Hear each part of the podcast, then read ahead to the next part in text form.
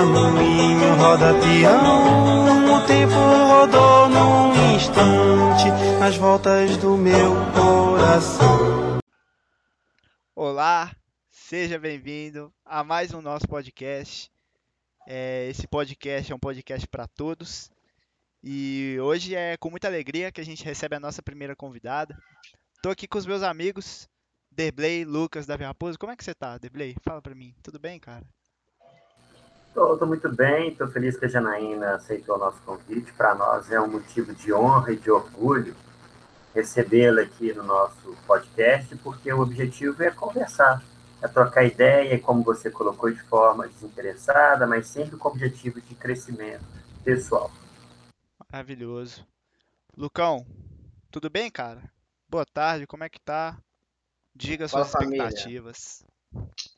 Estou muito, muito ansioso para esse podcast, ainda mais com a Janaína, tanto conhecimento que ela tem, vem adquirindo ao longo do tempo. Eterna aprendiz, né? Tava falando aí. Mas expectativas lá em cima, lá em cima, para crescer muito, igual vocês falaram. Davizão, tudo bem, cara? É melhor agora ouvindo sua voz e estando na presença de, pessoa, de uma pessoa ilustre com a Jana aqui, que mora nos nossos corações já. A expectativa para esse podcast é realmente aprender, conversar e também torcer para o avião não passar aqui, né? Nossa, o avião do Davi, você vai ver ainda, viu, Jana? E como quem ri por último ri melhor. Jana, seja muito bem-vinda, é uma honra te receber. É, vou pedir para que você se apresente, que eu não tenho coragem de te definir, de falar o que você fez, o pouco que eu sei. Por favor, Jana, como é que você tá? Seja bem-vindo, uma boa tarde. Se apresente aí pra gente. Oh, queridos, é um prazer imenso, viu? Eu fico muito feliz de participar desses projetos assim inovadores, né? Eu gosto demais. Tudo que é novidade, principalmente para ajudar os meus alunos a crescer, a aprender. Ah, eu topo mesmo. Eu sou meio desbravadora nesse caso, né? É, obrigada pelo convite, viu? Me senti muito honrada, muito feliz com esse convite, de poder passar um pouquinho da minha vivência, da minha experiência para vocês. Eu me chamo Janaína, Janaína Flávia dos Santos Azevedo. Ah, sou casada há 27 anos com meu esposo, Elias, com quem eu tenho duas filhas, a Débora, que é a minha mais velha, e a Larissa, que é a mais nova. Uh, hoje, cada uma com 26, fez semana passada, e é, Larissa, 21 anos. Para mostrar para o meu amigo Derblay que tá bem pertinho, tá bem pertinho daquela sua projeção de idade, tá? Tá bem pertinho. Você vai calculando aí pelo, pelo tempo de vida das filhas, já dá mais ou menos para saber qual que é a minha idade. Mas eu vou deixar aquela aura de suspense para manter o padrão aí das professoras de história, tá? Nossa amiga Ednova, a gente ainda vai continuar especulando qual que é a idade dela, né? Assim. então vou deixar Vou deixar abaixo, vou deixar abaixo dessa forma. Bem, é, eu tenho 27 anos de casada e 27 anos de formada em História. Tem 27 anos que eu dou aula, tá? 27 aninhos que eu estou aí dando aula. Comecei dando aula para o Fundamental 2, para os alunos de sexto, sétimo, oitavo ano. E acho que é mais de 10 anos que eu dou aula para o ensino médio acho que mais de 10 anos, bem mais, que eu dou aula para o ensino médio, que é o meu segmento do coração. Né? Amo dar aula para essa garotada aí dessa faixa etária. Gosto, gosto demais da conta. Então é isso. Amo, escolhi história por uh, paixão. Por paixão. Eu sou, então, Janaína, cresci é, numa casa com quintal, acho que daí porque eu planto cebolinha no, no vaso. ah, cresci num quintal que tinha. Nasci e cresci é, na sombra de uma mangueira maravilhosa, de um abacateiro famoso no bairro e um pé de caqui. Ai, um pé de caqui, gente. Caqui é gostoso, hein, professor? Caqui é divino. Não esses que a gente compra no sinal, tá? Caqui apanhado no pé, que você identifica a cor dele, sabe que ele está madurinho, que pode pegar. Esse. É essa que eu sou, Janaína, professora de História. E é isso. Acho que, para começar, acho que eu já dei bastante informação aqui, É, né? pois é. E cresceu no interior? Foi em BH? Foi em outro estado? Outro Não. país? Aqui mesmo, eu sou Belo Horizontina da Gema, da Gema de Belo Horizonte mesmo. Maravilhoso. Da Gema de Belo Horizonte, mas de um bairro específico. O bairro aqui onde eu cresci, que tinha esse quintal maravilhoso, é, tenho sempre umas histórias para contar, né? Eu, se Ah, me isso que a permite, eu vou contar um ama. pouquinho. É isso que a gente quer ouvir, Jana. Por favor. Eu, a minha mãe conta que eles moravam no bairro Anchieta. O meu, a minha mãe é costureira e o meu pai era bombeiro, bombeiro da Polícia Militar. Na época que o bombeiro era da Polícia Militar. Então ele ele morava, eles moravam de aluguel no bairro Anchieta. E o meu pai conseguiu um financiamento pela Polícia Militar para comprar um lote no bairro é, Dom Joaquim.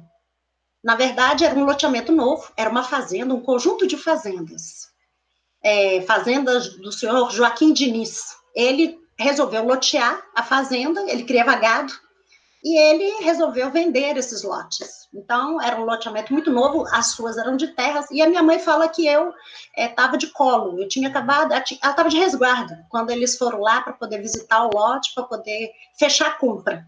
E era naquela época que se comprava lote, assim, você dava uma televisão, uma geladeira como entrada, e ia pagando o resto depois no financiamento da polícia. E ela fala que o quintal era imenso, era imenso o quintal, muito grande. Na época que os lotes eram quase 400 metros quadrados, né? Era um lote muito grande. E ela plantou de um tudo nesse quintal. Ela plantou de um tudo, ela plantou abacateiro, ela tirava água na cisterna, tirava água na cisterna para poder molhar as mudas. E daí o abacateiro cresceu mesmo, né? A terra era boa, a terra virgem, que não tinha sido plantada. Como era uma fazenda, então ela, ela era adubada, porque o gado ficava pastando ali. Então, a terra era muito boa. Aí mamãe plantou tudo. A nossa casa tinha, assim, uma riqueza absurda. Tinha manga, tinha abacaxi, tinha laranja, mexerica, caqui, abacate, goiaba, é, ameixa amarela. Já comeu, Derblay? Ameixa amarela? Aquelas ameixa, delícia demais. A gente nem acha mais, nem acha para comprar. é. Então, Pra ideia, nunca comi. ela é muito gostosa, muito deliciosa. Então, assim, é, essa fazenda hoje, é, essa fazenda hoje é o bairro Dom Joaquim, mas é o bairro Fernão Dias, atrás do Minas Shopping. Ali, ali é que era. Ali que a gente mora, a minha mãe fala que desde que eu nasci, que a gente mora ali, né? Que, eu, que a gente morou né, naquela região ali. Mas é um bairro muito gostoso, muito gostoso. Os meus referenciais, eles estão todos ali, naquela região. Justo. E já que tá falando de infância, de onde cresceu, eu te pergunto, Jana, é, como que você veio parar nessa configuração de historiadora? Isso saiu da sua infância, do jeito que você cresceu? É, o que motivou, né, você seguir hoje essa carreira que você segue, está onde está? Essa herança veio de desse tempo, você foi se desenvolver nesse conhecimento, esse amor pela história que você demonstra muito bem quando você está dando aula, dá para ver. É, então, eu acho que essa herança minha, esse meu gosto pela história, eu acho que eu peguei muito da minha mãe, mas também tem um pouco da história do meu pai. O meu pai ele saiu do interior, ele morava em Itajubá. E ele saiu muito novo, foi para São Paulo, trabalhou um tempo em São Paulo, depois veio para Belo Horizonte, conheceu minha mãe. Minha mãe também contava muita história de que ela era de Piedade do Paraupeba, do interior de Minas. E ela veio, o pai dela morreu. Aí ela contava aquelas histórias que eu ficava fascinada com elas, contando como que era, levantava cedo e ela tinha que catar lenha para poder fazer o fogo. E ela contava aquelas histórias de serpentina que passava por dentro do fogão, que esquentava a água. Aquelas coisas, aquele universo todo me encantava, eu achava lindo. E nós somos, lá em casa, um grupo de seis filhos. Minha mãe teve sete, perdeu a caçula, e nós somos seis filhos: quatro mulheres e dois homens. E, e o meu, meu irmão mais velho, um pouco mais velho que eu, ele também era, era apaixonado com leitura, ele gostava muito de ler. E tinha uma vizinha, logo que a gente mudou para esse bairro, eu lembro que ela era da igreja, ela era, era evangélica, da igreja metodista, e ela é, pediu autorização para os meus pais para levar a gente para a igreja, na escola dominical. Como o bairro não tinha praticamente nada, o bairro, como eu disse, era um loteamento novo. E a minha mãe tinha uma simpatia também pelos metodistas, porque a, a antiga patroa dela era da igreja metodista, o meu pai também tinha em grande conta, né? Que eram pessoas corretas, que não eram dadas a beber, a fumar e tudo. E ele julgou, então, que seria uma boa companhia, seria uma boa. E ele autorizou, então, ela levar a gente na escola dominical para a igreja. Né? E aí, aí começa, eu, eu era fascinada com as histórias bíblicas, aquilo tudo me, me, me encantava, eu gostava, sempre gostei muito de história, eu lia muito, é, quando criança, eu peguei isso do meu irmão. Então, é, tudo isso me despertou muito interesse pela, pela história, mas de imediato não foi a minha opção. De imediato não foi a minha escolha. A minha escolha pelo vestibular, e eu costumo brincar e falar que graças a Deus eu não passei nesse vestibular, porque eu fiz vestibular para administração de empresas. Eu, eu não me vejo assim. Hoje, olhando, eu falo, Senhor, que bom que os planos do Senhor são sempre melhores do que, do que os nossos, né? Porque é, eu, eu, eu, eu, lembro que chorei muito quando eu recebi o resultado do Enem, do, do, na época era vestibular, né? Chorei muito, fiquei muito triste, chateada e desconsolada, porque além de eu não ter passado no vestibular, é, outras coisas, outras situações aconteceram também na minha vida pessoal, e acabou que eu, eu, eu, eu, eu costumo falar que eu fiz o que eu deveria ter feito primeiro. Mas às vezes é, Deus, Deus tem paciência com a gente, né? Em vez da gente começar perguntando para ele o que, que ele quer da gente, a gente vai, é, toma as decisões, é, dá errado, aí quando a gente chora e fica triste, a gente volta e pergunta para ele, mas peraí, o que, que o senhor estava querendo? Tipo assim, a gente costuma fazer isso, né? A gente começa do nosso jeito e depois admite e volta atrás. Que bom, né? E foi o que eu fiz. Eu lembro que eu fiquei uns seis meses triste dentro de casa, chorando, porque também deu um sentimento meio de vazio, né? Tipo, o que, que eu vou fazer? Eu formei no terceiro ano. E quando você forma no terceiro ano e faz, na minha época chamava de científico, o segundo grau. Na sua também, Deblé? Então, ó, a gente tá pareando a idade aí, hein? é, por conta disso, quando você formava no ensino médio, basicamente você não tem uma profissão. Você não tem nada. Você, na hora que você vai montar um currículo, você vai colocar o quê? Formado no ensino médio. Tá aí e nada, né? e nada. E eu lembro que eu fiquei muito dentro de casa e, e, eu ficava muito triste com aquilo, com aquela sensação de frustração, o que, que eu vou fazer e agora qual, quais serão as minhas escolhas, enfim.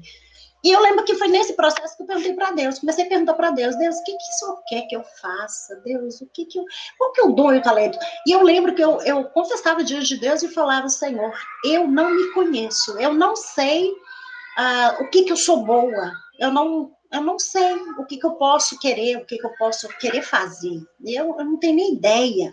Eu achava que eu poderia tentar administração de empresa, mas eu acho que a pior roubada que eu fiz foi marcar aquele xizinho ali.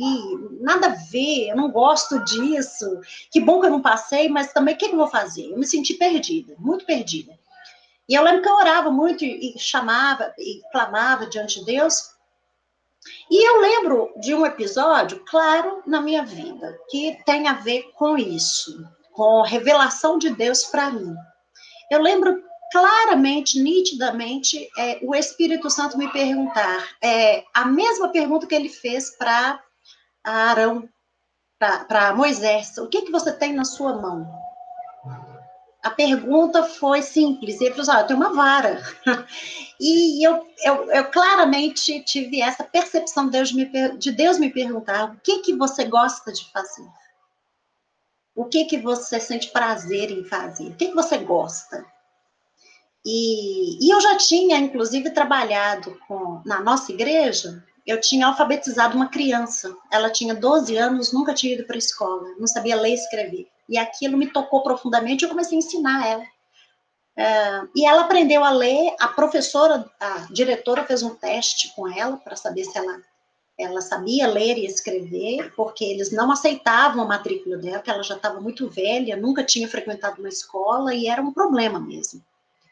E, e o pai dela muito preocupado, e durante um tempo eu trabalhei com ela, ensinei ela a ler, depois ela voltou na escola, fez o teste e a diretora aprovou ela imediatamente, pôs ela na escola.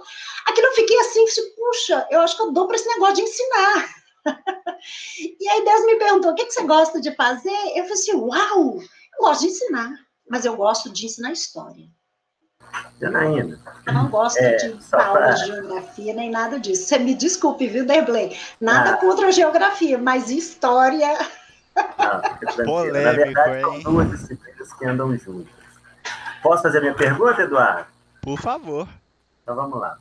Se eu anotei bem, se eu anotei certo, você ah. falou que tem aí, acho que 27 anos de licenciatura, é isso? Ah lá, gente, tá fazendo conta, gente. Não, calma. Olha só, Jane. E aí, nesses 27 anos de licenciatura, então, pela conta aqui, você teria entrado na faculdade pós-ditadura. Pós-ditadura. Lá por volta de, acho que 80, 1990, 91, 92, 93. Você entrou em algum desses períodos que não vem o caso, você não precisa falar quando você entrou, mas a minha pergunta é a seguinte: quando você entrou, se você já era cristã, sim ou não? Sim. Sim. Então, quando você entrou, você já era cristã. Aí aqui é o que eu quero trazer de experiência para os alunos, para os alunos não, para os meus colegas, aqui ninguém é aluno, aqui são todos colegas. Quero trazer experiência para os meus colegas, como que é ser, cursar um curso de história que normalmente, a via de regra, é desmerecer o evangelho. Como é que é isso, Janaína?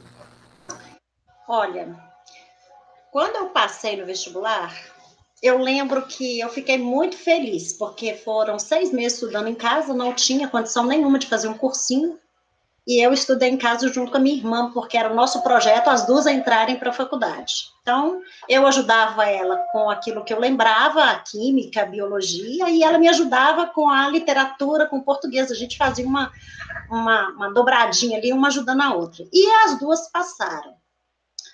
Uh, eu lembro que eu fiquei muito feliz, meu pai também ficou feliz com a notícia, minha mãe e tudo, mas uma coisa me despertou a, a inquietação. Quando eu contei na igreja, porque veja bem, a, essa vizinha nossa levou a gente para a igreja, então eu não nasci no evangelho, mas eu cresci no evangelho. Né, assistindo escola dominical. E eu lembro que a gente ficava, às vezes, no domingo, a escola dominical começava às nove e terminava às onze. Mas tinha vezes que a gente ficava até uma hora da tarde na igreja, porque a gente não queria terminar o debate sobre a Bíblia, a gente queria aprender. Então, eu cresci nesse ambiente, muito motivada, muito é, estimulada a buscar Deus. E quando é, eu passei no vestibular, eu lembro que é, umas três pessoas da igreja chegaram perto de mim, me parabenizaram que eu tinha passado no vestibular, mas todas elas demonstraram um receio e falaram comigo assim: você passou no vestibular? É, e aí, quando elas ficavam sabendo que eu tinha passado para fazer história, elas falavam assim: ó, oh, cuidado para não desviar, hein? Ó, oh, cuidado para você não desviar dos caminhos do Senhor, eles vão mexer com a sua cabeça. E aqui, a primeira pessoa que falou, como sempre, eu fiquei irritada. Eu, eu, eu sou daquelas, eu fico irritada. Se, poxa vida, tá me azarando, em vez de ficar feliz, tá, tá brigando comigo, tá. Enfim, por que, que a pessoa não pode ficar feliz, né? Fiquei toda irritada no auge da minha a arrogância, né? É, adolescente jovem, sabe aquela idade que a gente é bem arrogante? Então, eu toda feliz e a pessoa me azarando.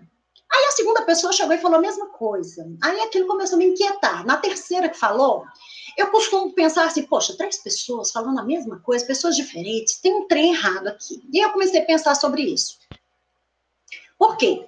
Porque eu pensei assim, poxa, se três pessoas falaram a mesma coisa, vai ver que elas têm razão em alguma coisa, vai ver que Deus está querendo me falar alguma coisa. E eu comecei, aquilo começou a me incomodar. E aí, o que, que eu fiz? Eu comecei, inconscientemente, comecei a bolar um plano para que isso não acontecesse. Porque eu não queria que isso acontecesse. Se aquilo fosse um alerta de Deus para minha vida, eu não queria que isso acontecesse. Eu queria estar ali porque Deus me. Eu provei, gente. Eu fiz prova de Deus três vezes para a vontade dele se estabelecer ali, para eu entrar na faculdade.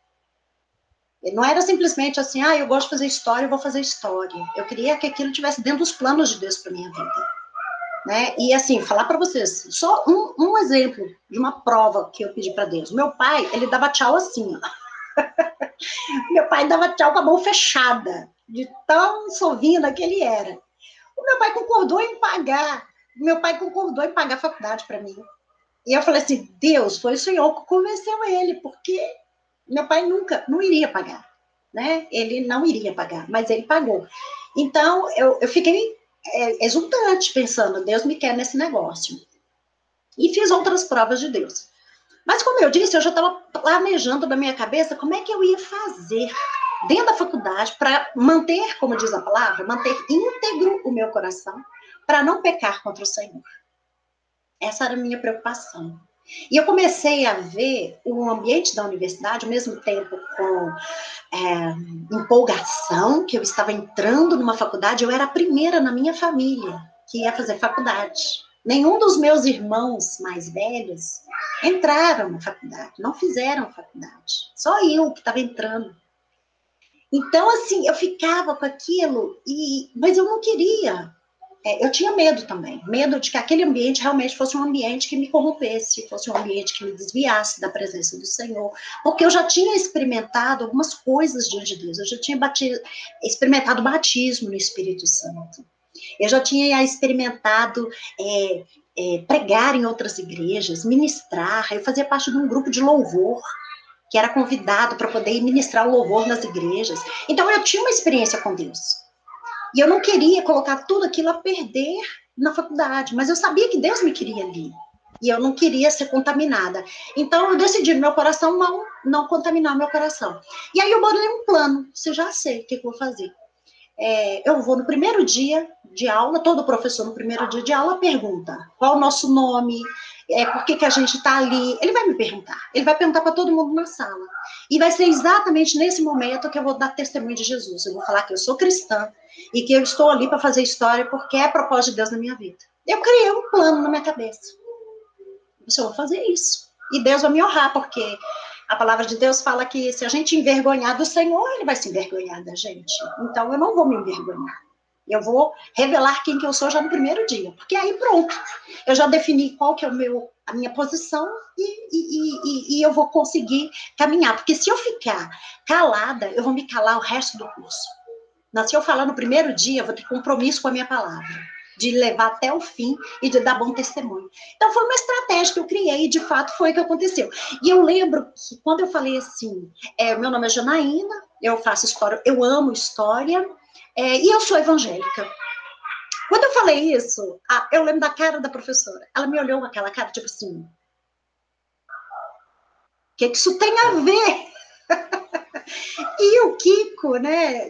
Enfim, mas assim, eu deixei bem claro. Eu lembro que todos os olhos de todo mundo, eram mais ou menos uns 60 alunos na sala, eles se voltaram para mim e ficou, e eu agradeci, sentei e pronto. Né? Mas foi assim, foi de Deus eu ter feito isso, porque a gente, às vezes por conta de turma, por conta de colega, é, a gente acaba é, se deixando influenciar pelas circunstâncias, né? Acredito eu que isso acontece com muita gente. Mas o que eu queria era preservar para que isso não acontecesse comigo, então eu adotei essa estratégia, vamos dizer assim. Né? E aí cuidando de dar bom testemunho. E era muito engraçado, porque a minha turma era muito doida, né? Aliás, não sei porquê, né? Não é nem um curso tão complicado assim.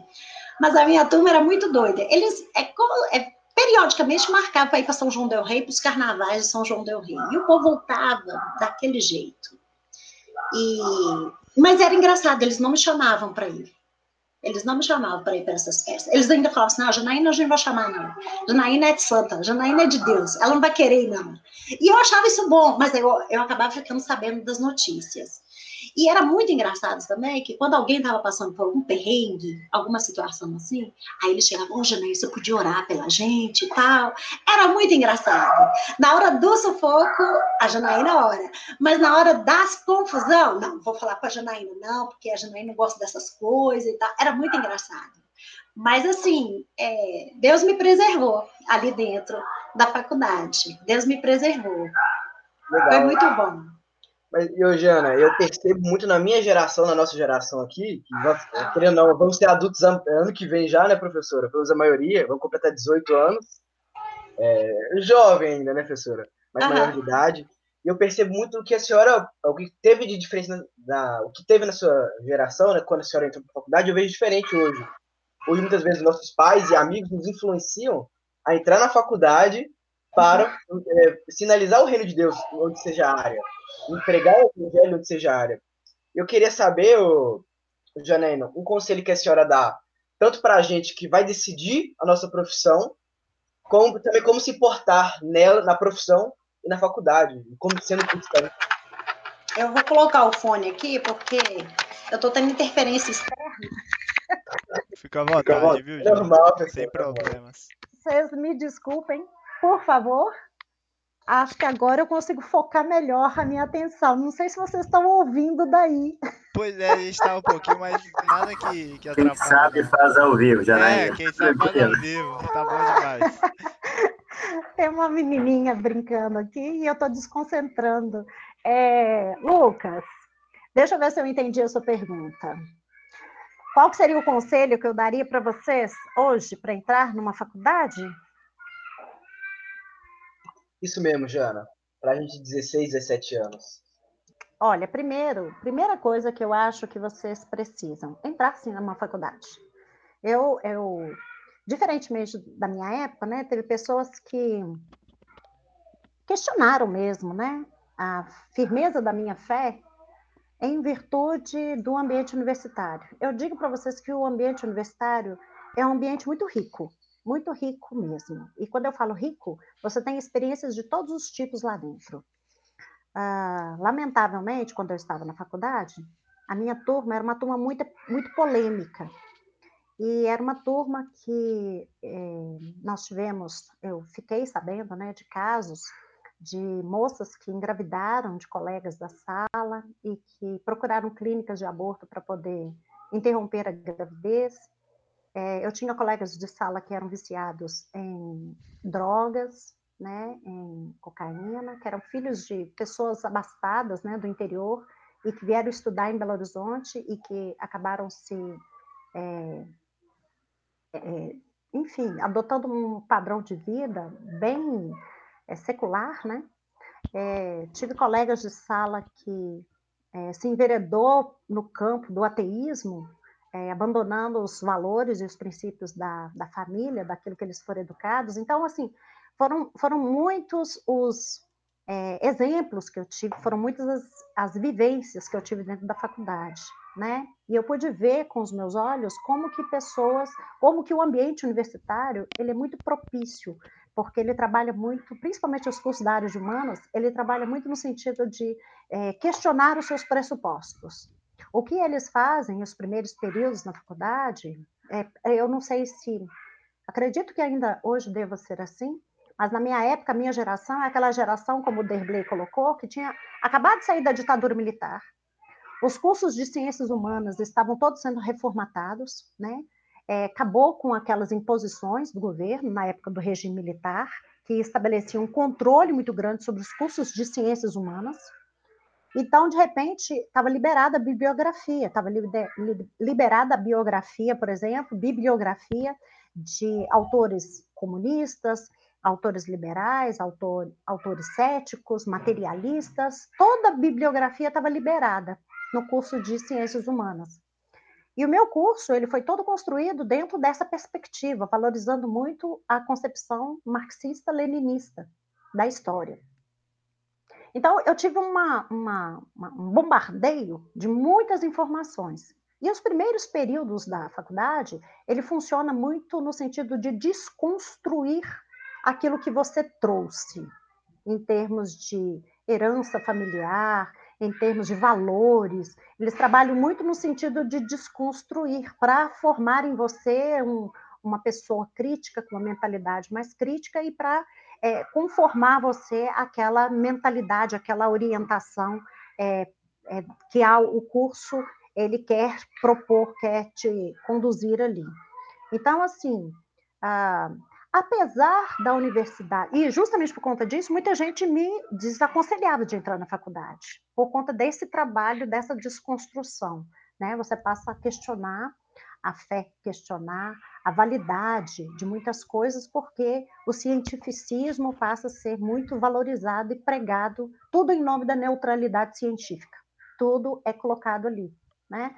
É, mas se eu puder dar um conselho para vocês hoje, como professora de história, que há tantos anos está exercendo a profissão, e ao mesmo tempo como cristã, que é muito mais tempo do que eu exerço a minha profissão como historiadora, e como alguém que saiu de dentro do ambiente, vivenciou o ambiente universitário, e depois eu tive a oportunidade de voltar mais madura para o ambiente universitário e a minha absorção da faculdade foi completamente diferente. Se eu puder te dar um conselho, o primeiro seria, entra na faculdade, sim. Você precisa fazer faculdade, porque você precisa entender como é que é que funciona, como é que é essa forma de pensar. Né? Você precisa ser excelente naquilo que Deus tem para você. Uh, eu gostava de contar histórias, eu amava contar histórias. Mas eu, com a faculdade, eu aprendi não apenas a contar histórias, como a analisar essa história, a perceber as contradições e a treinar uma geração para que eles pudessem também discernir os tempos que eles estão vivendo. Então, isso a faculdade treinou, me treinou. É claro que muita coisa que tinha na faculdade, eu joguei fora. Joguei fora. Não fazia sentido eu guardar aquilo. Eu aprendi para poder fazer uma prova e depois joguei fora. Por quê? Porque aquilo não dizia respeito a mim. Aquilo não ia determinar o meu estilo de vida, nem o tipo de professora que eu queria ser. Eu lembro que quando eu formei, eu peguei meu diploma, é, acho que eu já até contei isso para o Derblay. O meu diploma eu achei ele tão feio, mas tão feio. Eu peguei ele, fiquei olhando para aquele papel, e falei, assim, meu Deus, eu fiquei quatro anos dentro de uma faculdade para ter esse papel horroroso desse tanto. Né? Mas eu lembro que eu, eu peguei aquele diploma e eu falei com Deus assim, Deus, mas se te servir para alguma coisa, tá aqui. O meu dom, o meu talento e o curso que eu fiz, eu consagro ao Senhor. E aí começou a minha trajetória em escolas cristãs, ministrando e dando aula. Então, se eu puder te dar um conselho, é, entre na faculdade, mas não deixe a faculdade te entrar dentro de você. Entre na faculdade, mas não deixe a faculdade definir quem você é, porque você é. E porque você é, você vai entrar na faculdade, se especializar numa área do conhecimento para você exercer plenamente o chamado de Deus para sua vida. Mas não é a faculdade que vai dizer quem que é Mateus. Não é a faculdade que vai dizer quem que é Davi. Não é a faculdade que vai dizer quem que é Lucas. Quem vai dizer quem você é, é Deus. É Deus é quem diz quem você é. E a Bíblia diz quem você é. Você é o que a Bíblia diz que você é. Você pode o que a Bíblia diz que você pode. Você é... não é a faculdade que vai dizer em quem você tem que crer, né? Entre na faculdade, sim. Extrai o melhor que tiver lá. Cole nos professores que, for, que forem os melhores. Absorva aquilo que eles estiverem ensinando, que você for ver que vai ser útil para você exercer o seu chamado, seu ministério, a sua profissão. Mas não permita que a faculdade entre dentro de você e defina quem você é. Justo, Jana. Aproveitando esse gancho, acho que é um, um assunto que chegou perto da gente nas mídias e nos meios de notícia e tudo mais, foi aquela questão da escola sem partido, é, da hum. ideologia, ideologização. Meu Deus, que palavra difícil. É isso mesmo? Espero que sim. É. Que Deus abençoe. é, é, essa, essa questão de da, até doutrinação dentro das instituições de ensino. E eu acho que, como professora, é, o melhor lugar de fala aqui é o seu. Eu queria te perguntar é, o que, que você acha sobre isso? É, essa, essa ideologização existe? Ela está mudando a cabeça dos alunos? A pessoa, quando passa pela faculdade, ela acaba tomando um pensamento diferente a partir de é, doutrinações parciais de professores, alguma coisa do tipo. Isso aí é, é um negócio presente no Brasil. É, a, a escola sem partido ela tem papel no nosso país hoje? Oh, então, Matheus, eu penso o seguinte: nós temos é, três coisas distintas. A primeira delas é que, quando você está falando de alunos é, menores de idade, quando você está falando de adolescentes em formação, quando você está falando de adolescente. Ô, oh, Luiz, desculpe. Nossa, te chamei de Matheus duas Professora, vezes. Professora, sem ah, problema, viu? Que horror, meu Deus do céu. Tá certo, sem problema, tá, professor? Tudo a ver, tudo a ver. Meu pai. Diretoria, Matheus. Obrigada, obrigada, viu, Lucas? Pelo toque, misericórdia. Vamos lá, vamos retomar aqui. É, Luiz, quando a gente fala de escola sem partido, eu acho importante a gente ter três coisas distintas em mente. A primeira, que quando a gente é, fala de escola sem partido, qual é a preocupação? A preocupação maior é com os alunos em formação. Jovens e adolescentes que estão em idade de formação e que são muito suscetíveis a esse tipo de doutrina, de doutrinação, ideologização tá? E a preocupação é exatamente preservar essas crianças de serem doutrinadas. Ah, e isso é tão sério, gente, que quem assistiu o filme A Onda é, fica muito evidente. Você já assistiu esse filme, Derblay? A Onda? Pois é, isso fica muito, muito claro ali. O, o papel do professor não é de cooptar alunos. O, o papel do professor não é de falar e conduzir o aluno a pensar de forma A ou B. O papel do professor é apresentar, claro, as informações, levar o aluno a construir a argumentação, trazendo para ele ali diversas opiniões distintas e permitir que ele construa essa, essa crítica, né? um posicionamento dele mesmo. Ah, em relação especificamente a um, um adolescente que está em formação, isso é muito sério, porque como ele ainda não tem a neurociência, é, né, afirma que ele ainda não tem os, o, o, o, raciocínio maduro, né, ele facilmente vai ser influenciado. Ah, quem nunca, né, se apaixonou por, por um determinado professor porque achou que ele era fantástico, ele explicava super bem e ficou, então, então, é, existe, existe. É, por quê? Porque ainda não consegue separar o objeto do desejo, que no caso é o aprendizado, e tudo da pessoa. Não consegue fazer essa distinção. Quem nunca odiou uma determinada matéria e, por associação, odiou o professor também? Acontece, não é assim? Nossa, eu odeio essa matéria. E aí o professor, coitado, ele paga o pato também. Por quê? Porque não consegue fazer a dissociação.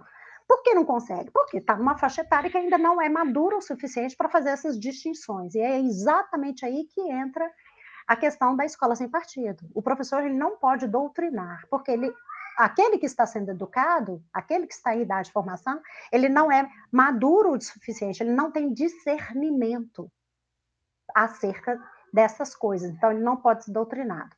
Outra coisa importante a se falar quando você está no ambiente da universidade, já é o oposto. Pressupõe-se e entende-se que todos ali são maiores de idade. Todos são maiores de idade. Então, cada um vai fazer a sua própria escolha. Eu já tive professores, gente, eu tive professores na faculdade, que entrou, entrou no primeiro dia de aula, e de cara ele já foi perguntando: quem que é crente nessa sala? Ele perguntou, ele era professor de geografia econômica. Ele perguntou de cara. Poxa vida. Poxa vida. Derblay, olha para você Aí ver. pega pro lado do bem, né, pessoal? Olha para você ver. Olha Isso me marcou tanto que eu guardei o nome dele, eu não vou falar porque seria deselegante da minha parte, mas eu guardei a matéria que ele dava. E eu guardo claramente. Eu lembro que era eu e tinha mais uma outra jovem na sala que também era da presbiteriana. E eu, eu fiquei calada, eu olhei para ela, tipo assim, eu não vou falar, vou ficar na minha. Ela, é, como uma boa mineira, né? Eu falei assim: vou ver o que, que isso vai dar. Eu vou ver, porque todo mundo da sala já sabe que eu sou evangélica. O que, que esse professor está querendo? E todo mundo falava que era um professor muito rigoroso, era um professor cético, era um professor que já tinha sido crente, mas que tinha se desviado. Então, aí eu parei e falei assim, eu quero saber onde que esse cara está querendo chegar. E, de fato, né, aí essa colega levantou a mão, e no que ela levantou a mão, ele destru destruiu ela na frente da classe. Crente até o diabo é. Você tem que decidir o que, que você quer, o que, que você é na vida. Nossa, ele, ele foi o, o, o, o, o algoz dela naquele dia. E eu fiquei quieta na minha, é, observando, depois eu já tinha falado com ela, só fica quieta, porque esse professor, na verdade, está querendo te humilhar na frente de todo mundo. Mas situações assim, é, eu tinha discernimento e idade suficiente para falar assim: eu preciso passar com esse professor. Eu preciso passar, eu não vou ficar, eu não vou. É... E esse professor fez de tudo, perseguiu ela o semestre inteiro. Ele perseguiu ela, ele punhava ela o semestre inteiro, inteiro. Mas em se tratando de pessoas adultas, você dá conta de absorver isso, de superar essas situações, de caminhar, de avançar. Você, você vai adiante. Um adolescente é diferente. É diferente. Então, o que, que o professor queria naquele, naquele semestre? Ele queria é, desconstruir os princípios judaico-cristãos na nossa disciplina, na nossa cabeça. Ele queria desconstruir. Ele queria humilhar. Ele queria afrontar.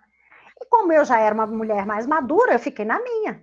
Agora, veja bem, ah, quando você é maduro, você faz, você tem discernimento, você faz essas escolhas, você opta, você muda posturas, você muda estratégias e vai caminhando, né? Porque você já é uma pessoa mais madura e tem condição de fazer isso, diferentemente de um adolescente. A terceira e última coisa que eu queria falar, e bem rapidamente, é que ah, existe uma, uma ideia, é, não sei se o Derblay vai concordar comigo, mas a ciência sempre é, defendeu uma neutralidade científica, que o professor ele é neutro de tudo. Neutro de tudo, eu não acredito que nós sejamos. Nós não sejamos, tá? É, eu acho talvez que o que mais é, seja necessário é uma ética. É não, não é, considerar o aluno como apenas um depositário, alguém que eu vou fazer a cabeça dele para ele pensar como, como eu. Eu preciso entender que mesmo que eu tenha uma orientação política, mesmo que eu tenha uma inclinação ideológica, eu não tenho que formatar a cabeça do meu aluno. Eu tenho, eu não sou neutra. Eu não sou neutra. Eu acredito em determinado modelo e considero o outro abusivo, absurdo.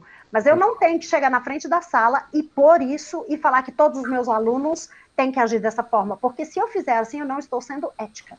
E eu talvez eu acho que é o que mais falte, ética, sabe? Por quê? Porque é, usam do poder da autoridade que tem dentro da sala, investidos para poder fazer e produzir um determinado produto na cabeça dos alunos, e eu acho que isso que não é legal. Tá? Não sei se eu, eu respondi a sua pergunta, tá, Luiz? Mas é, é muito, é muito delicado. É muito delicado. Nós vivemos um contexto em que, e, e, e eu diria um pouquinho mais, eu diria talvez uma quarta questão. A minha geração, que fez faculdade de História, nós fomos é, doutrinados na faculdade, sim, eu posso dizer que fui, e muitos outros, né? É, o ranço ficou, né? E eu, e eu admito que ainda hoje eu me pego pensando de uma determinada forma e eu acende o alerta e eu começo a me perguntar, mas por que, que eu estou pensando dessa forma? Aí eu vou desconstruindo, vou puxando o fio do novelo e eu descubro que tem a ver com a minha formação acadêmica. Tem a ver com essa formação lá. Ah, isso ficou impregnado na minha prática e eu acabo que eu tenho que me desvencilhar disso, porque é uma forma de ensinar história que também é, ela é contaminada, quer dizer, o professor acaba sendo um pouco, uh, eu não diria vítima, né?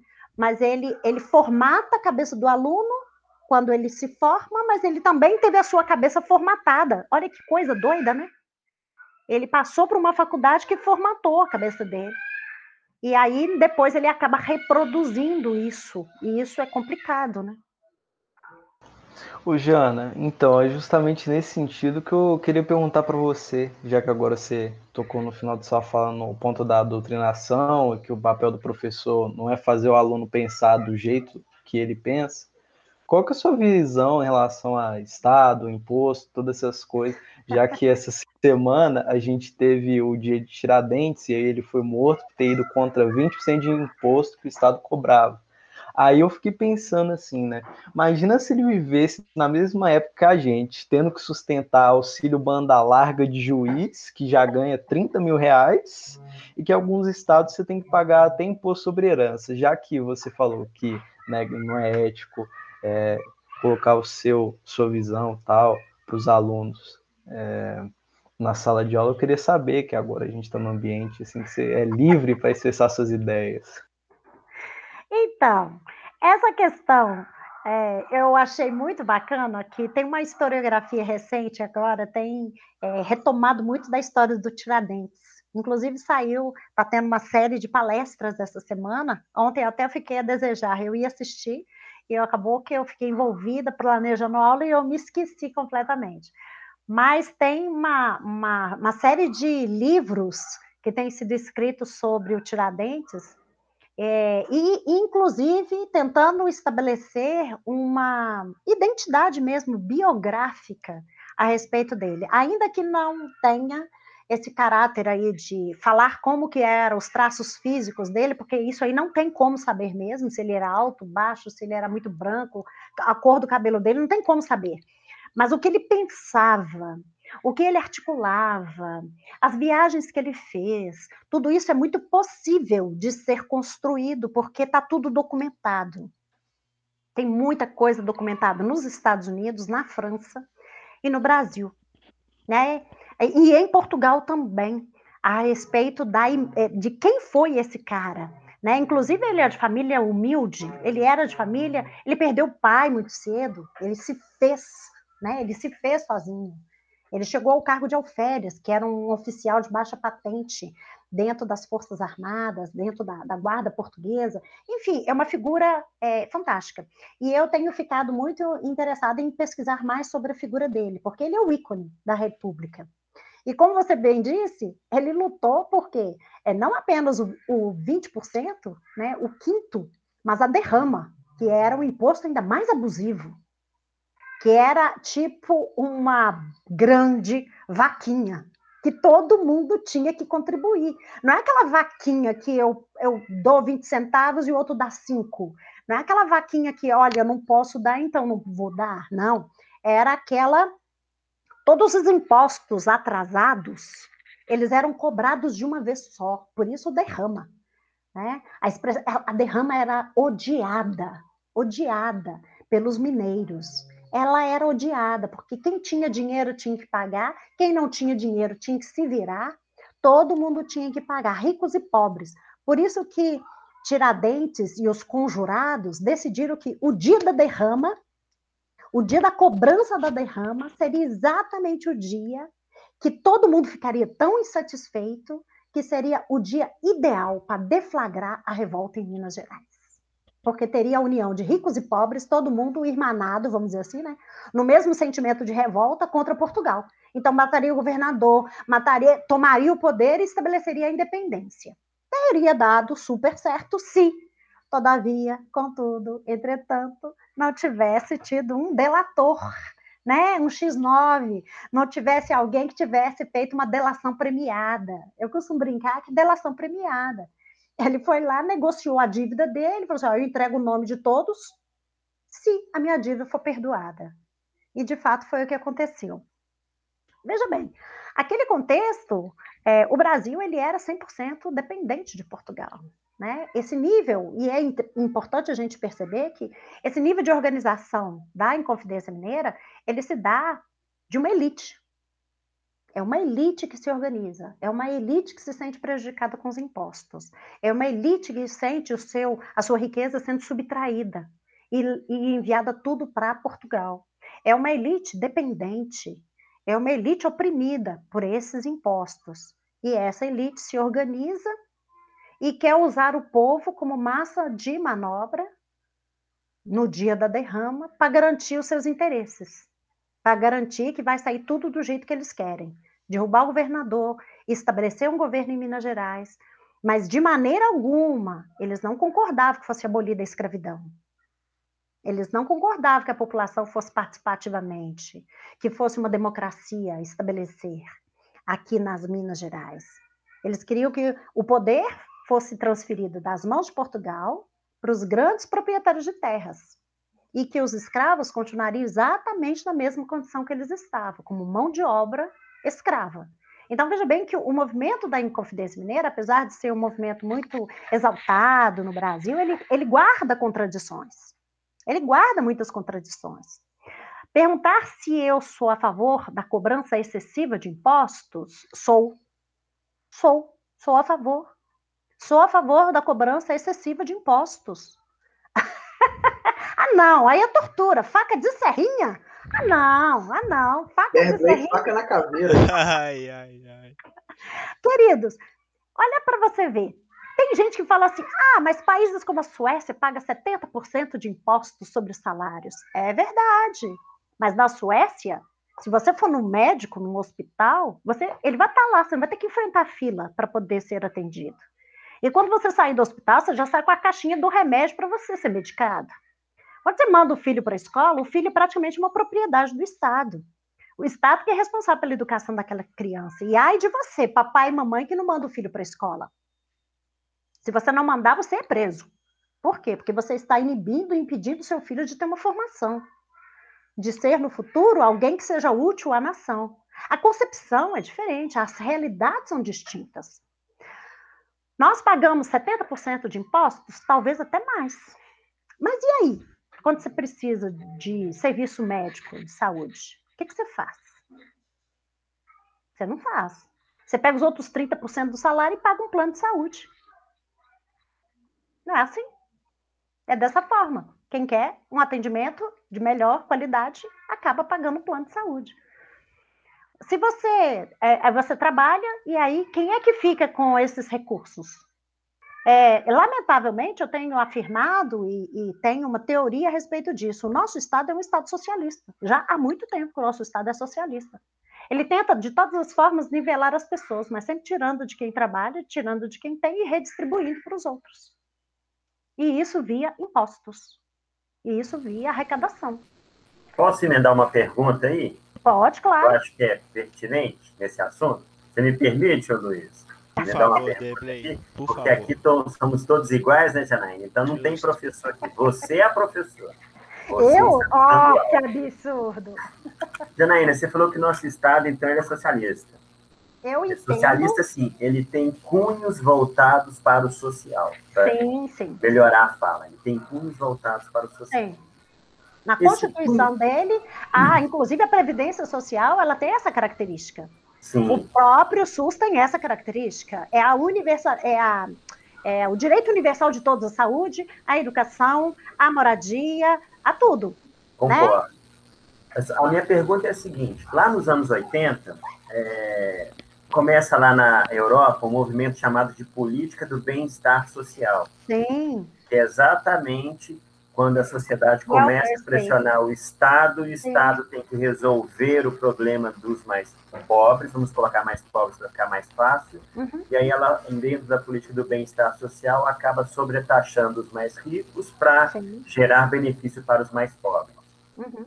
Essa política também chega ao Brasil. E aqui no Brasil a gente vê que ela é mais intensa justamente quando no governo do PT cria-se o Bolsa Família com a ideia de tentar melhorar a vida dos mais pobres, Pobres.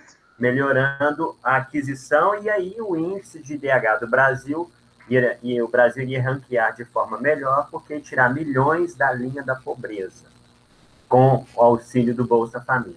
Sim. Eu queria que você comentasse um pouquinho sobre isso, porque é legal você ter uma visão de um historiador que tem uma visão mais ampla disso. Não que outras áreas não tenham, mas eu acho que a geografia e a história caminham muito bem nesse sentido. Já de IDH, planos de governo, por exemplo. Eu queria que você falasse exatamente disso aqui.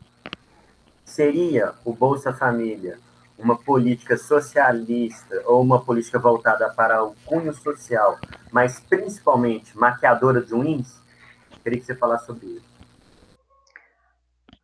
Ok, vamos pensar aqui juntos.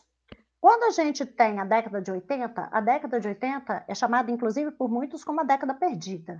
Por quê? Porque você tem um super investimento estatal na economia, que é exatamente nesse contexto aí, né, que o Estado, o Estado é, é um, ele é um uh, megacéfalo, né, ele tem uma super cabeça, ele tem tantas estatais, estatal para produzir filme, estatal para poder fazer é, grandes construções e obras públicas, rede elétrica, é, telefonia, água, tudo. O Estado é responsável por gerir tudo isso, e são as grandes estatais. Só que essas grandes estatais, elas absorvem muito da riqueza do país.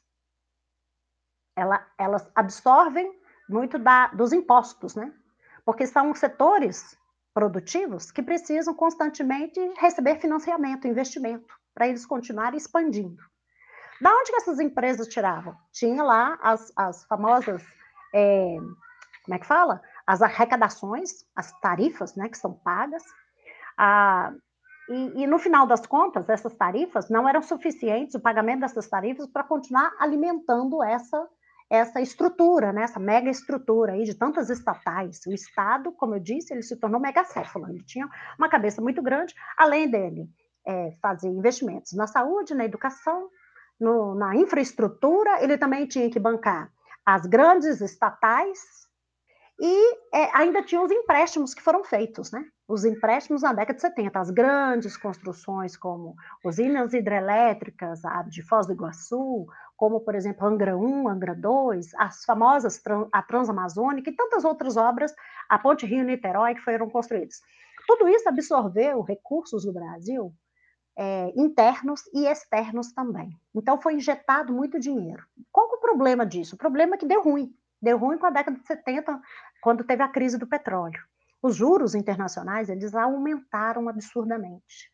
E aquilo que o Brasil pegou de dinheiro emprestado, com juros bem pequenininhos, de repente virou uma bola de neve impagável. Geralmente, quando um Estado pega dinheiro emprestado, ele pega dinheiro e pede um prazo de carência para ele começar a pagar.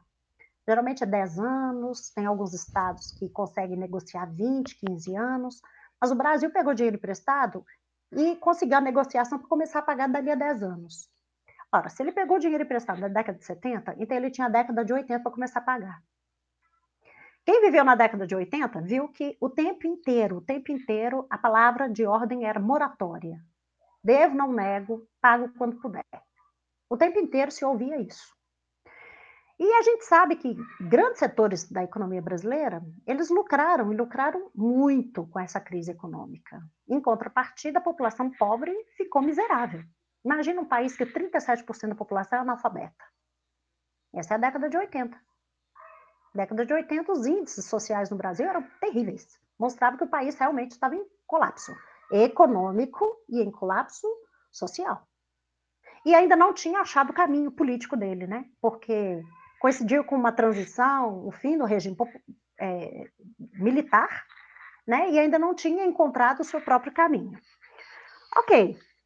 Década de 80, você viu a população brasileira só empobrecendo, empobrecendo, empobrecendo. E aí vem com a ideologia, né, vem com a política neoliberal. O neoliberalismo chega com uma solução. O Estado precisa desonerar. O Estado precisa reduzir o, o peso desfazer da carga, jogar ao mar. Lembra lá aquela expressão? Joga no mar. Tem carga sobrando, a tempestade está forte, o navio vai à deriva, então você joga a carga ao mar. E aí o Estado começou a, a privatizar uma série de empresas para poder tirar o peso, para ele de, de, é, é, concentrar energia e força naquilo que era que era escandaloso, né? Porque o Banco Mundial, o Banco Internacional começou a apontar que IDH era aquele, o índice de analfabetismo estava muito grande dentro do Brasil. Aí, aí o povo começou a criar fórmulas para poder melhorar esse IDH. Uma das fórmulas que foi utilizada para melhorar esse nosso IDH e diminuir essa taxa de analfabetismo foi a famosa escola plural. Quem não se lembra da escola plural? Ninguém toma bomba, todo mundo passa. Todo mundo passa de ano. O menino entrava na escola e passava. Às vezes ele nem era frequente e passava. Só que aí isso começou a gerar escândalo. Gerou escândalo, aí vem o governo e fala assim: ok, para os pais que conseguiram manter os seus filhos na escola, frequentes, matriculados, vai receber uma ajuda de custo. Aí o que acontecia? Antes não, antes ele recebia só por estar matriculado. Aí foi o escândalo. É, foi um escândalo. Tinha aluno que nem era frequente e os pais recebiam dinheiro. Aí forçou, não, tem que ser frequente, tem que passar de ano. E começou a pressionar em cima, pressionando para quê? Para poder melhorar. Observe que as, as, tentativas de solucionar o problema real do Brasil, no meu entendimento, elas foram paliativas. Da mesma forma que o Bolsa Família, ela é uma medida paliativa. Eu, eu, eu atualmente, algumas pessoas, alguns amigos, eu tive a oportunidade de compartilhar isso e eu falei que muito do que está acontecendo deste momento agora, no meu entendimento, na minha forma de perceber, muito do que tem acontecido agora, nesse momento de pandemia, é fruto do descaso, da, do mal, do não investimento na educação do Brasil. Se tivéssemos investido na educação com todas as forças na década de 80, na década de 90, ao invés de tomarmos decisões paliativas, dando bolsa isso, bolsa aquilo, se tivéssemos de fato investido, o brasileiro não teria tido tanta resistência a usar uma máscara.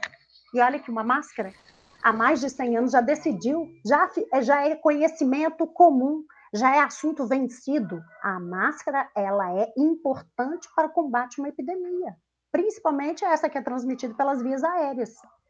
Isso já foi provado. Ah, por que, o brasileiro custou entender? Olha o problema do não investimento na educação. Olha o problema desembocando agora.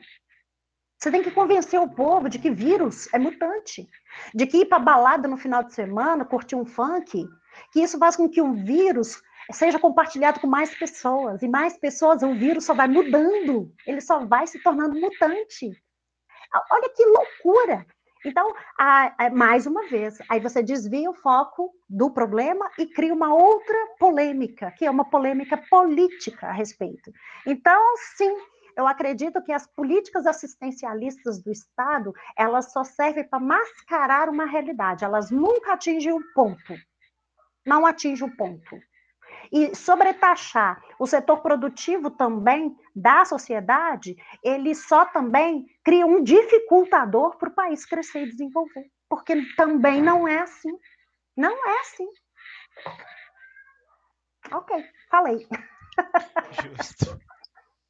Ô, professora, dentro do que a senhora está falando, acho que muito desse problema vem desde a época do. Antes da época do Paulo Freire, com o construtivismo, que gerou grandes problemas na educação, embora em alguns países ele seja reconhecido como mestre, ele gerou algumas falhas de aprendizado e tudo mais.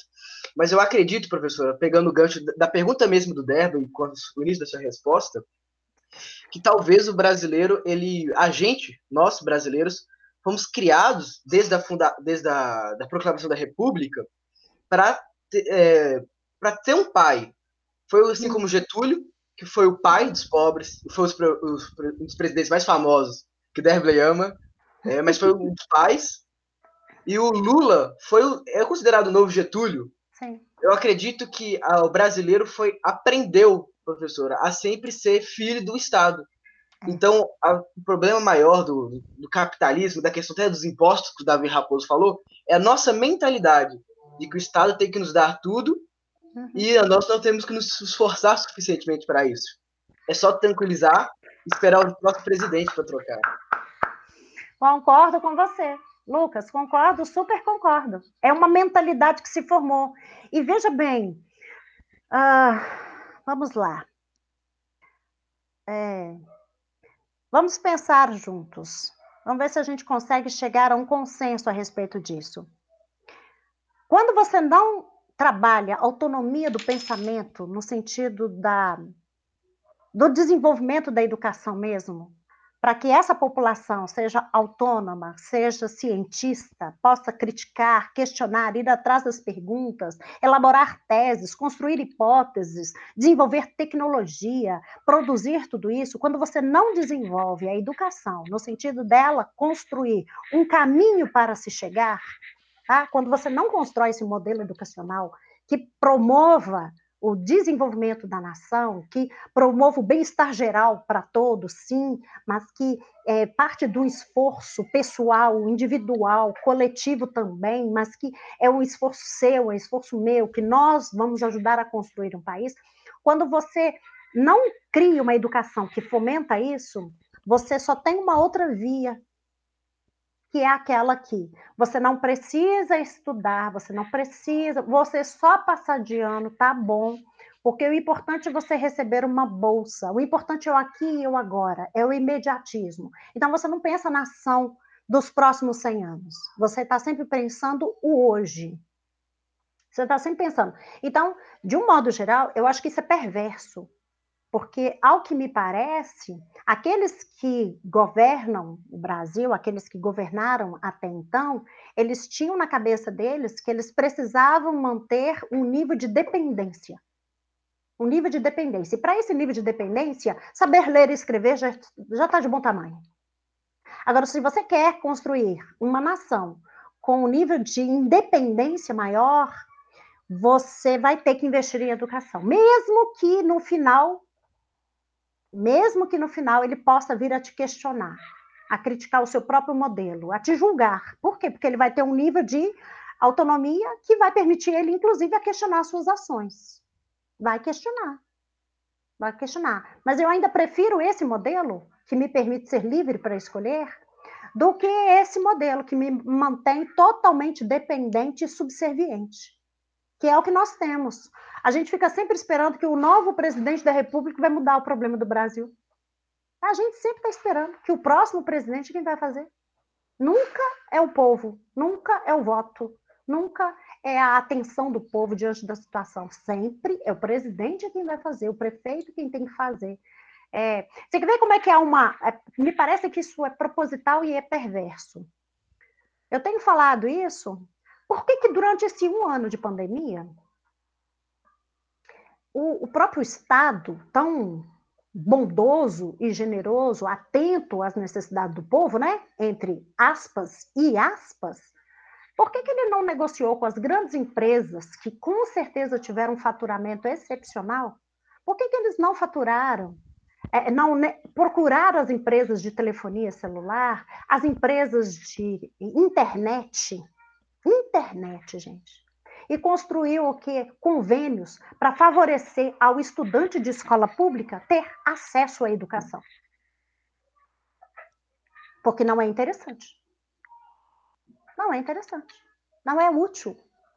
É mais interessante é você manter essa geração toda prejudicada e não é só essa geração que vai ficar prejudicada, é o Brasil que vai ficar prejudicado no futuro. Por quê? Porque estes estudantes que eram para estar estudando, mantendo a disciplina, a dinâmica, se preparando para serem futuros cidadãos, eles estão com o futuro comprometido. Se houve interesse de alguma empresa, gente, com certeza absoluta, as grandes fornecedoras de internet no Brasil lucraram e muito, tiveram um faturamento excepcional com esse ambiente de pandemia. Por quê? Porque aumentou a demanda pelo home office. Aumentou demais a demanda por, por alunos estudando em casa. Então, os planos de dados, pacotes, você observa a velocidade da internet, como é que ela duplicou, triplicou nesse tempo. E não houve interesse do Estado em fazer o quê? Em fazer absolutamente nada. Então, está mais do que claro que esperar que o Estado faça alguma coisa é inútil. Então, essa ideia de um Estado paternalista, ela é inútil. Ela está prejudicando o próprio Brasil, o próprio povo. Justamente, prof. Ah, nosso tempo já está dando. Eu queria entrar num, num outro tópico e um tópico que vai assim te valorizar, que eu queria ouvir um, um pouco sobre essa coisa de historiadora. Eu acho que até o que a gente falou é, talvez pode até justificar essa carência que a gente vive, né, de, de, de desses assuntos, né, que a gente falou, a gente está esperando alguém fazer por nós e tudo mais. E eu, e eu me pergunto, é, o Brasil é um Brasil que saiu de colônia, saiu de exploração e que a exploração não acabou depois da República e que ela continua até hoje e que o Brasil é vendido para empresa multinacional, que o Brasil isenta muita gente de imposto e que o Brasil está vendido a, ao, ao sistema liberal de, de privatização, de, de essas coisas que, que assim tiram de nós o valor. Eu, uhum. eu te pergunto, é, como quer ser uma historiadora no Brasil, que é esse Brasil que. Eu te, até te faço essa pergunta: o Brasil valoriza sua história? Como quer ser a historiadora nesse Brasil que parece ser. que é um, é um, é um país, um país de tanta história, de tantas coisas, de tantas.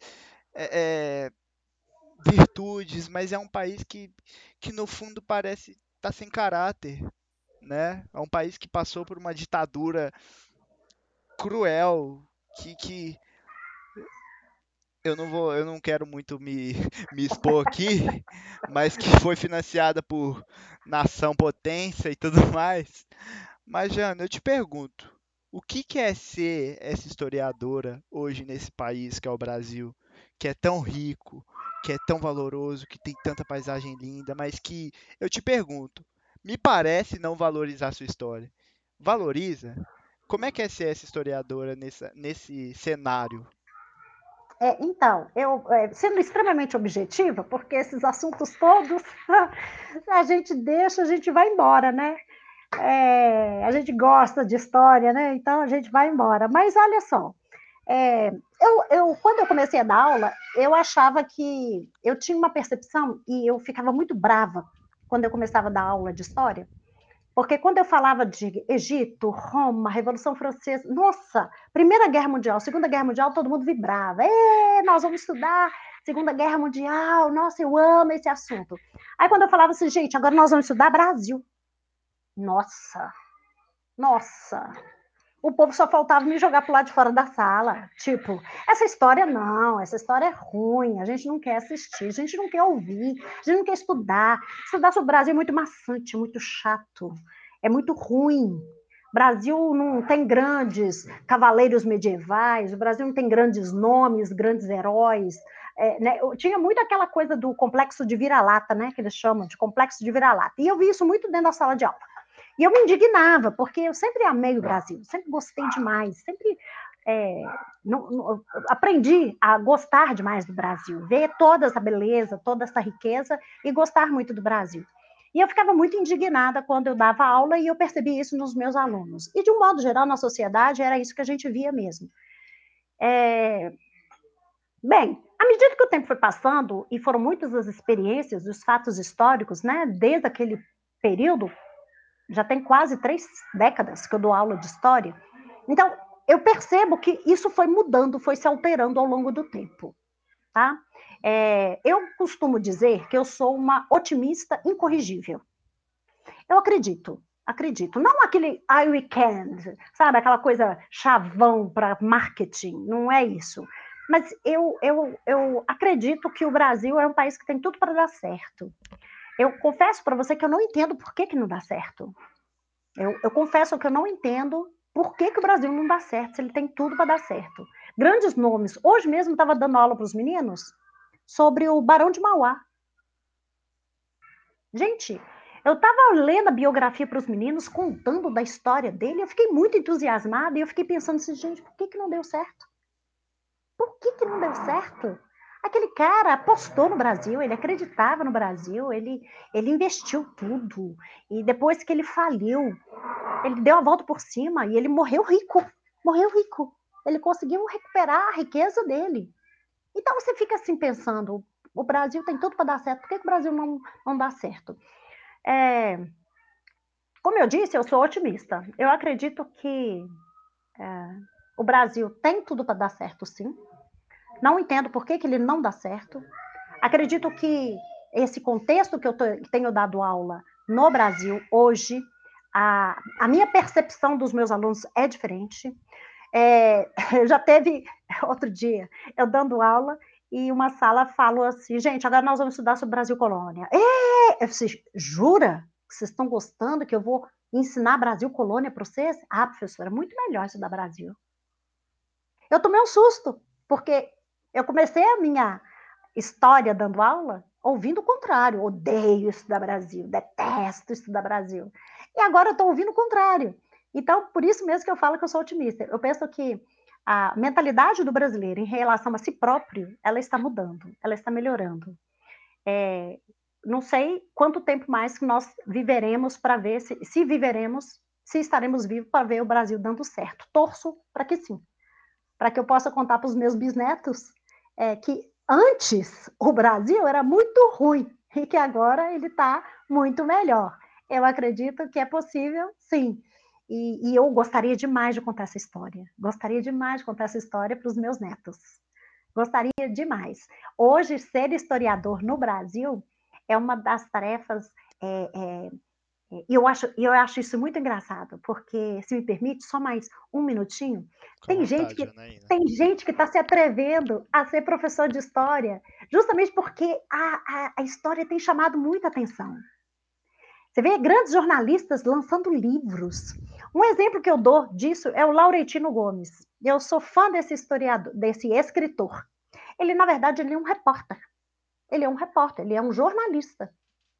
E tão apaixonado pela história do Brasil, porque foi dado a ele uma tarefa dos 200 anos da vinda da família real para o Brasil, foi dada a ele a tarefa dele é, pesquisar, fazer uma reportagem na revista Veja para os 200 anos. E acabou que ah, parece que a verba acabou, um negócio assim, e ele já tinha feito muita pesquisa. Ele foi para Portugal, pesquisou os arquivos no Rio de Janeiro e, e, muita coisa na Bahia. E ele construiu toda uma narrativa. Quando a, a Veja cancelou, ele pegou tudo aquilo e transformou num livro. E o livro bombou, o livro com mais de uma década sendo o livro mais vendido. E eu também atribuo a isso o fato do brasileiro começar a gostar de história, porque a forma como ele conta a história é uma forma leve. É uma forma leve, uma forma bacana. Não tem aquele rigor científico de um texto acadêmico da faculdade, mas ele se torna palatável para que a pessoa comum possa ler e entender a história do Brasil, conhecer a história do Brasil. Então, eu penso que ser historiador no Brasil hoje é uma das profissões mais lindas e ela tem atraído gente até para fora do ambiente de, é, de, licenciatura de história, né? jornalistas, repórteres, para essa área, dada a riqueza que é e a valorização que o Brasil tem experimentado nesse contexto da sua história. Né? A quantidade de é, pesquisas historiográficas tentando descobrir mais sobre o nosso passado, tentando construir, porque construir essa narrativa significa construir a própria identidade do Brasil. Quem que o Brasil é? Quem que ele quer ser quando crescer? Tem a ver com isso. É. Justamente, Jana. Nosso tempo deu. Deu. Jana, eu agradeço. Eu queria que você fizesse a sua despedida, falasse dos seus projetos pessoais, para a gente se despedir depois dessa rica conversa que me faz ficar emocionado, né? Depois da, da gente criar esse projeto e nossa primeira convidada ser uma pessoa de tanto conhecimento que, que nos fez crescer, com certeza. Jana, te dou essa oportunidade aí. Ó, primeiro eu gostaria de é, agradecer muitíssimo o convite. Me sinto lisonjeada, me sinto é, envaidecida até, né? É, me permitem, por favor, fico feliz com o convite mesmo, muito feliz.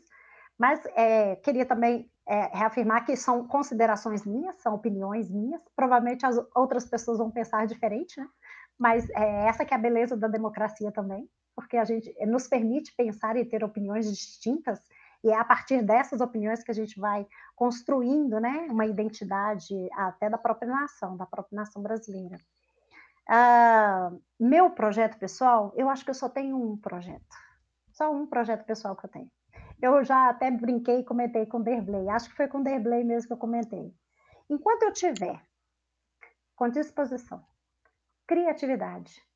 Os meus alunos estiverem rindo da minha piada e estiverem gostando da minha matéria, eu continuo dando aula de história. eu vou continuar dando aula de história. Na hora que vocês começarem a falar assim, Ih, lá vem aquela professora velha, gente, não, ninguém merece. Ah, lá vem a Janaína. Olha, na hora que eu começar a ouvir esse zoom, zoom, zoom, aí você pode saber que o meu projeto pessoal vai mudar. Eu vou inventar um outro projeto pessoal. Por enquanto, o meu projeto pessoal continua a ser dar aula para os meus alunos que eu amo, amo. E não vejo a hora de dar aula no presencial. Ô, oh, saudade. Eu quero o contato físico. Um projeto, um projeto não pessoal, mas um projeto. Voltar da aula no presencial, gente. Eu preciso. Eu que preciso. saudade. Saudade mesmo, de com força.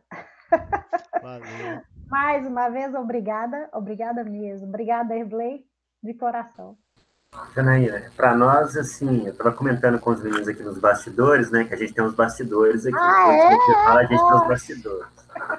E para nós é muito rico, pelo menos para mim foi muito rico poder ouvir experiências, ouvir receber uma aula sem estar numa sala de aula. Sabe o que é isso? Receber uma aula sem estar na sala de aula. Isso não tem preço. Isso não tem preço. E eu acho assim impagável isso. Então, o que a gente tem para dizer aqui para você é simplesmente que Deus abençoe seus projetos. Amém. Amém. Que eles sejam prósperos, frutíferos e que, se os meus colegas permitirem, a gente queria fazer mais uma rodada, porque é, a gente tinha um monte de perguntas para te fazer, Janaína. Um monte. Aí você viu que nenhuma delas é pegadinha, nenhuma delas é maliciosa. São perguntas para dar um norte. É isso que a gente precisa. A gente precisa de um norte. E você ouvir da boca de um historiador o norte é muito legal isso. Então, se você puder e se você quiser, já estou fazendo o convite, já até estou atropelando o Canela aqui, né? É ele que é o líder. Ele que é o líder. Aí a gente queria, se você permitir, um, mais uma rodada, ou duas, ou quem sabe três, podendo chegar a quatro. Nossa, pode Quem sabe até cinco, né, Deblay? Oh, nós vamos fazer uma agenda, então? Porque é muito rico, Janaína. Sabe por que a gente está falando sério mesmo? É muito rico. E a nossa ideia, a ideia dos meninos principalmente, é fazer esse podcast rodar entre o público jovem. Então, muita coisa do que você falou, o jovem precisa ouvir sobre que a gente, vamos lembrar aqui, nós fizemos um, panorama da década de 80, uhum. nós fizemos um panorama do Brasil, por que, que essa terra não dá certo. Tem vários fatores envolvidos, um deles é a corrupção, Sim. né? um deles é a corrupção. E fizemos é, questionamentos sobre, por exemplo, escola, ideologia dentro da escola, você não tem maturidade para definir isso. Então, o jovem precisa ouvir isso. Por, por que, que a gente está tentando você permitir, claro, conforme a sua agenda. Mais um, ou dois, ou três, ou quatro, ou cinco, vai depender da sua agenda. Mas o convite sempre estará aberto, Janaína. Porque uhum. o que você tem para falar para nós é muito rico. É muito rico. Eu me senti agora, literalmente, sem ideologia de gênero, a rainha de Sabá aos pés de Salomão. Eu daria o meu reino. Eita, nós! Eu daria o meu reino. Então eu só tenho a agradecer. Não vou nem falar, não, porque já falei tudo que falar. Muito obrigado pelo convite. Valeu, Devley. Lucão, tamo junto. Obrigado pela companhia. Fala aí pra gente, mano. Ô, Janaína, foi incrível. É, o propósito do podcast foi isso, quando a gente decidiu chamar você, uhum. era em saber quem é a Janaína. Isso foi legal, professor, que cria uma, cria uma, que caramba, uma admiração, cria uma admiração, essa é a palavra, pelo que a senhora é, pelas suas, suas ideias, suas, como a senhora desenvolveu a sua carreira e tudo mais. Sou muito grato pela, assim, pelo esse papo que a gente teve hoje. Sou muito grato mesmo. Só isso que eu tenho a falar mesmo. Estou esbambacado, como já diria os mestres. Ó, mais uma para redação, hein? Mais uma. Guarda essa aí, ó. Ai, ai. Janaína, muito obrigado. Obrigada, é... Lucas. Obrigada mesmo. Reforço o, o que o Devlin falou É, a gente quer fazer o tanto que for de conversa, porque a gente quer criar, a gente quer furar essa barreira. Hoje a gente vive numa sociedade extremamente politizada, que não quer conversar, que quer levar o debate à, à, à, à custa do grito, do Hum. gogó. A gente quer conversar, a gente quer conhecer com gente que, que conhece, quer aprender mais. E eu agradeço muito pela sua participação. E é isso. A você que me ouve, adeus. Esse é o nosso podcast. Ele é gravado semanalmente. Hoje com a Janaína. Semana que vem teremos o Derblay, né? Vamos Oh! conversar com ele. Vai ser maravilhoso. boa! E esse podcast é meu, é seu, ele é nosso. Valeu, tchau. Falou, brigadão, um abraço.